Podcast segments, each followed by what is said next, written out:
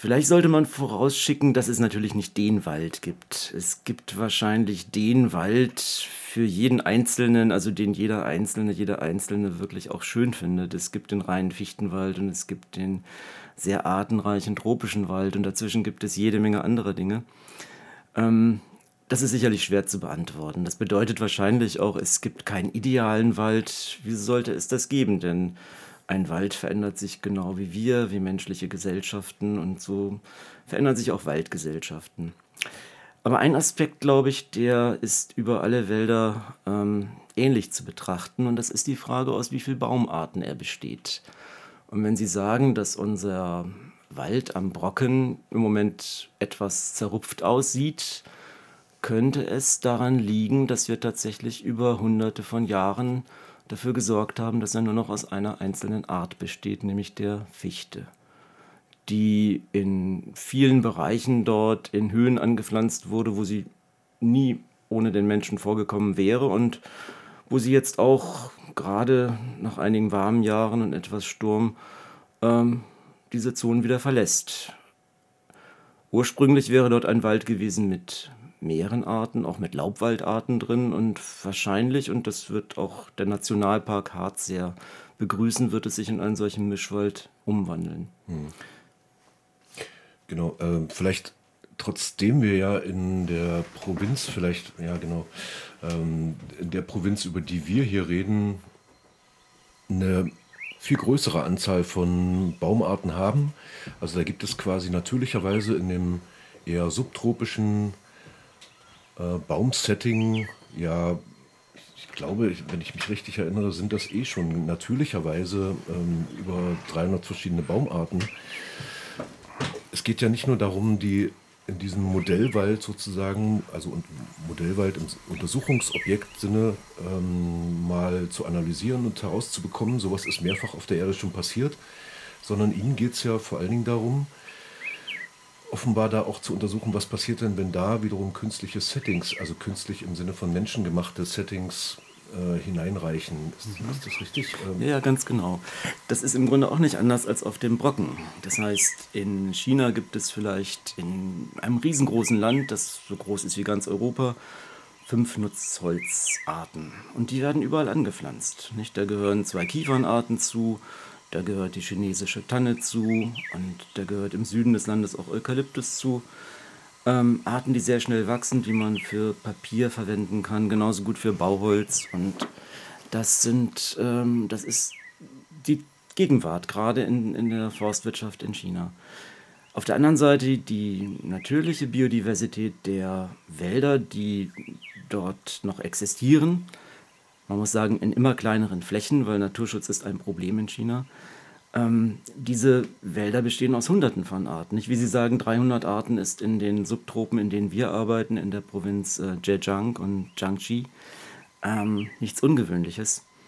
Und die Frage ist nun, wenn ich von diesen Arten welche nehme, können die nicht vielleicht genauso viel Holz produzieren oder andere Dienstleistungen erbringen? Beispielsweise hochqualitatives Holz oder dazu beitragen, dass diese Wälder stabiler sind, indem sie halt bei ähm, Schadereignissen wie dem Borkenkäfer im Harz auch wirklich nicht so betroffen sind, weniger vom Pilzbefall betroffen sind, ähm, vielleicht auch weniger Wasser verbrauchen, effizienter sind, vielleicht auch mehr zur Grundwasserneubildung beitragen oder vielleicht auch einfach mehr Kohlenstoff speichern, was ja heute auch im Rahmen der globalen Klimaänderung ein Problem ist. Also die Frage, kann ein Wald mit mehreren Arten mehr leisten als ein Wald, der nur aus einer Art besteht? Mhm. Und ist das nutzbar sozusagen? Ja, ich äh, komme gerade eben, genau, ich komme gerade eben aus einem, aus dem Regenwald von Sri Lanka. Ähm, der ist insofern interessant, als er als Nationalpark ausgewiesenermaßen äh, nur noch von Leuten, äh, von, von Naturinteressierten sozusagen besucht wird, aber eben nicht mehr genutzt wird. Also da ist sozusagen strenges Regime. Und deswegen äh, freue ich mich, dass Sie einen Kollegen mitgebracht haben. Vielleicht können Sie unseren Hörerinnen und Hörern mal kurz vorstellen. Mhm. So I have to switch to English here because I would like to introduce Dr. Yang Bo. He's the coordinator of um, our project we, are, we have in China.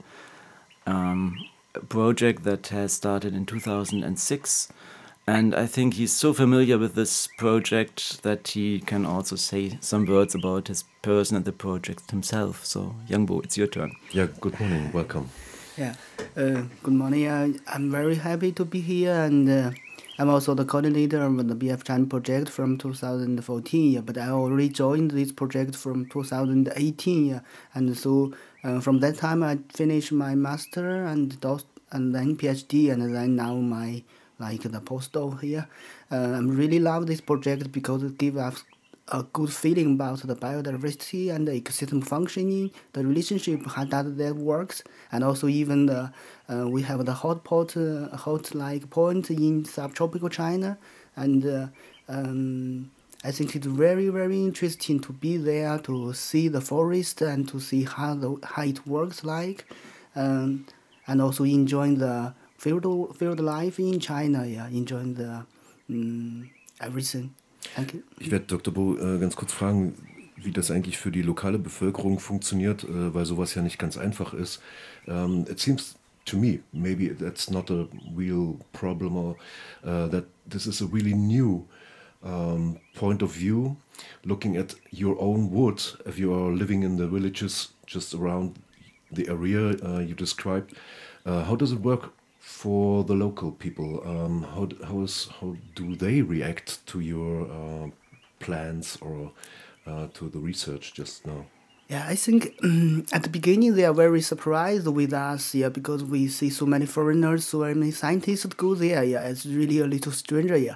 And, but afterward, we also did some work, yeah, because we leader by the Hague Brewhead, we do, do some lessons in the premier school and also do some like interviews to the um, villagers, yeah, with some students do the, did this work and also tell them something interesting, and also our workers because we use the local workers working for us, and every time we talk a little bit about what we want to do, yeah, what we are doing, and I think most of them until now, 18 years past, um, 10 years past, yeah, most of the villagers they understand a little bit about what we are doing they understand that to protect the forest, to do the research is to like that, yeah, to planting the um, like mixture is better than like a monoculture. That's ähm, also es, es, geht ihm oder es geht sozusagen dem Wissenschaftsteam natürlich da vorrangig um auch eine erstmal eine Übersetzung in die Bevölkerung hinein und das auch zu erklären, was da passiert, fällt wohl auch auf fruchtbaren Boden insofern als den Menschen klar ist, dass es sinnvoll ist und nötig ist, den Wald zu schützen. Und trotzdem muss man da ja eigentlich nochmal einen Schritt zurückgehen, äh, weil aus hiesiger Sicht wissen wir ja gar nicht, ähm, okay, in was für einer Differenz steht denn das? Also was, wie, nutzten, wie nutzen die Menschen den Wald bislang? Gibt es da Konflikte? How do they use the wood until now? Is, it, uh, is it used by um, local people like uh, I take a like we know that from um, maybe Brazil, uh, we take a part, make all flat, and we take the next part, and so on. How does yeah. it work until now? I mean, what's the difference from the uh, past to the possible future? Mm, I think uh, the um, at the beginning, like uh, before our project, the things doing they're doing like they will cut all the trees after like ten years or twenty years, and then planting them again something like we will just plant like Cunninhamia, that only one species, maybe Pioneers Mathiana, just only one species. And after 10 or 20 years, they cut them and then use them to um, burn or to building or something. Yeah.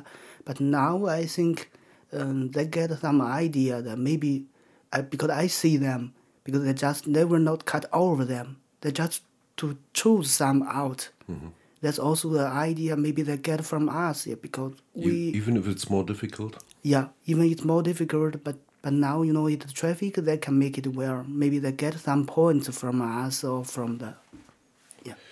Genau vielleicht müssen wir da auf die Vorteile zu sprechen kommen. Was ist denn was ist denn der mhm. sichtbare oder bemerkbare Vorteil für die Leute? Es muss ja irgendeinen geben sonst würden sie es ja nicht tun.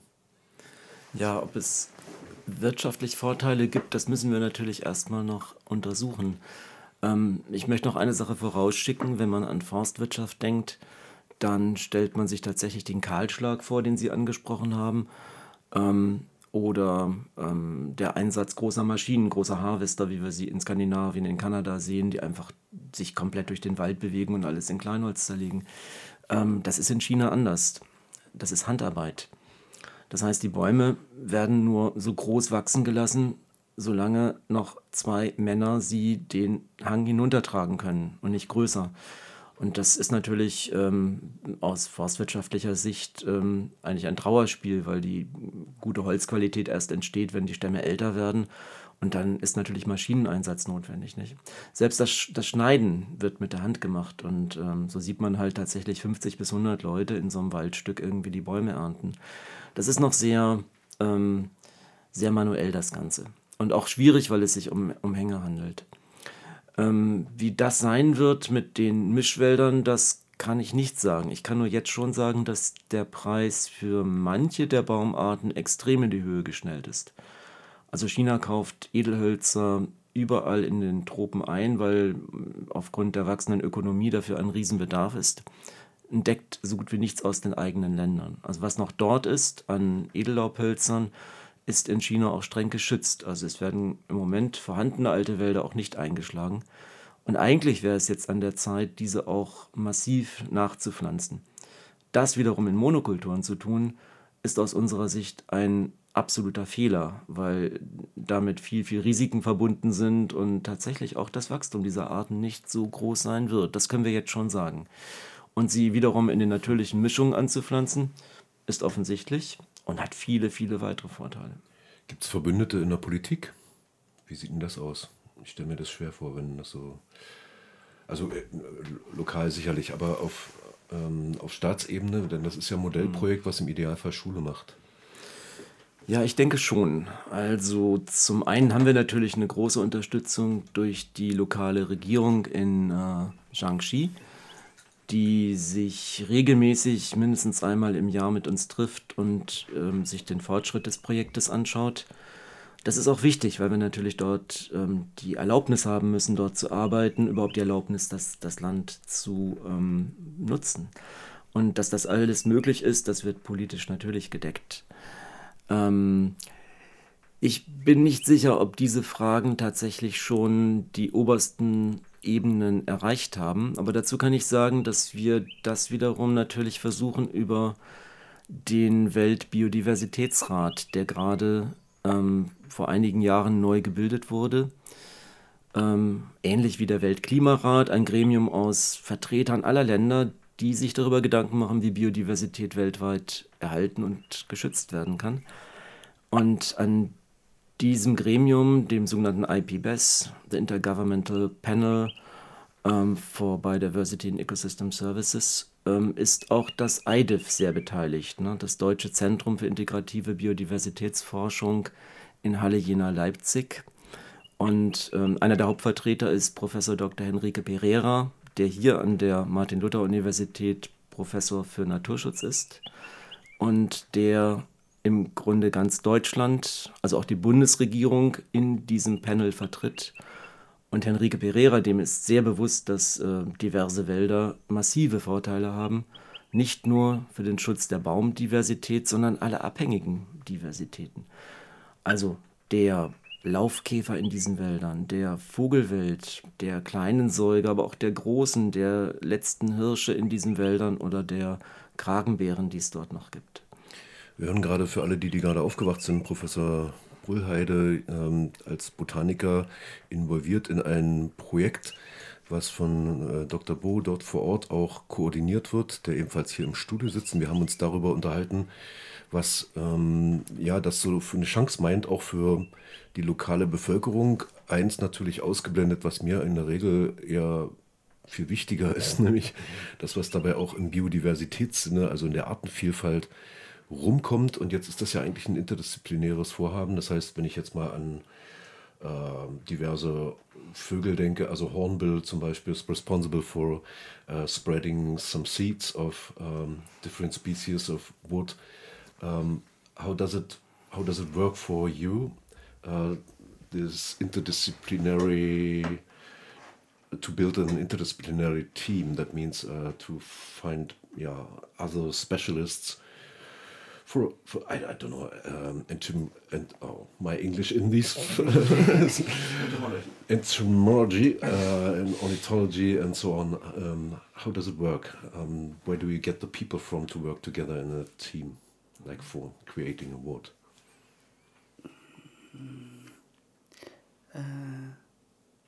I think it's. Um, I think for a team, I think first should have a good leader. Uh, but like uh, Professor Walker Hager Bruhead, yeah, a good leader, and he will tell me what we should do. Yeah, we should collect. We should, we should, which kind of people we need. Yeah, then we have follow like we have like list of a procedure, and then follow this procedure. We getting seats, we getting like uh, members, and which kind of people also can do. Yeah, find the place. So I think everything should be one by one, but then connect them so super well, and also we can get the support from local um, people and the local, Yeah. uh, even from the some like uh, um, um, scientists from Chinese side. They also get some points. We can work together. Yeah. Yeah, of course. Maybe I should say we, we headhunt these people. So we are really looking for these specialists and we approach the Chinese colleagues who are specialists in their field. Um, that's Das heißt auch, dass sie dahin ziehen. No, yeah, all all the people working there, they um, they move to this province for field work. So they send their postdocs and their PhD students to work there. And sometimes we have groups of forty people running through these forests and recording everything. So counting the the caterpillars on the leaves, or digging out the roots and taking out root samples, analyzing the soil and looking at the leaf fungi, all that at the same time. Um, I have to say we are lucky. I think we have the leading experts of China, of China's biodiversity research in our project, and this is, um, you know, in these times where so many different um, possibilities to to work in science, it's really really a big advantage. And we have built this consortium since ten years, and I would consider many many of my colleagues they are good friends so we can trust each other. That means if if we really need somebody, uh, I would say it's um, personal propaganda. So this person will be approached by one of our col- colleagues and be convinced to work there, although it's a bit. Um, I have to say, hard work. Yeah. It's raining a lot, it's deep, and it's hot, and uh, you must be very committed to do that. But I think at the moment we are very happy that we have this wonderful group together. Aber es ist nicht nur heiß und beschwerlich, der Job. Ähm, Im Übrigen, vielleicht nochmal kurz zusammenzufassen, gab schon tatsächlich eine ganz klare Ansprache von Wissenschaftlerinnen und Wissenschaftlern, die also die führenden Spezialisten in der äh, Biodiversitätsforschung in China sind. Und die sind auch involviert in dieses Projekt, was jetzt mittlerweile zehn Jahre lang ich will gar nicht sagen angelaufen ist, sondern natürlich schon läuft. Äh, vielleicht abschließend, because we, uh, our time is running out a bit.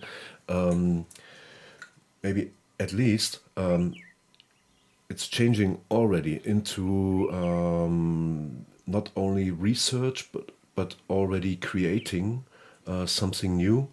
Um, how is it possible, from your point of view, to spread that into a, a wider um, na, re reflection, recognition uh, in the, in a political sense, but also in a cultural and social sense in China?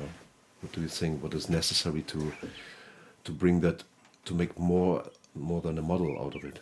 Mhm. Yeah, from my point, I think now we should be um, to introduce more and more people to get the idea about that about us because normally we just publish in papers and then uh, the no, local people that could not understand a little bit for that for the public one but we should maybe make some like pictures more like introductions and then let them know what we are going to yeah so to understand the ecology what we are doing for that yeah to understand to protect the environment for for the future yeah for the gener- next generation yeah um, I think so.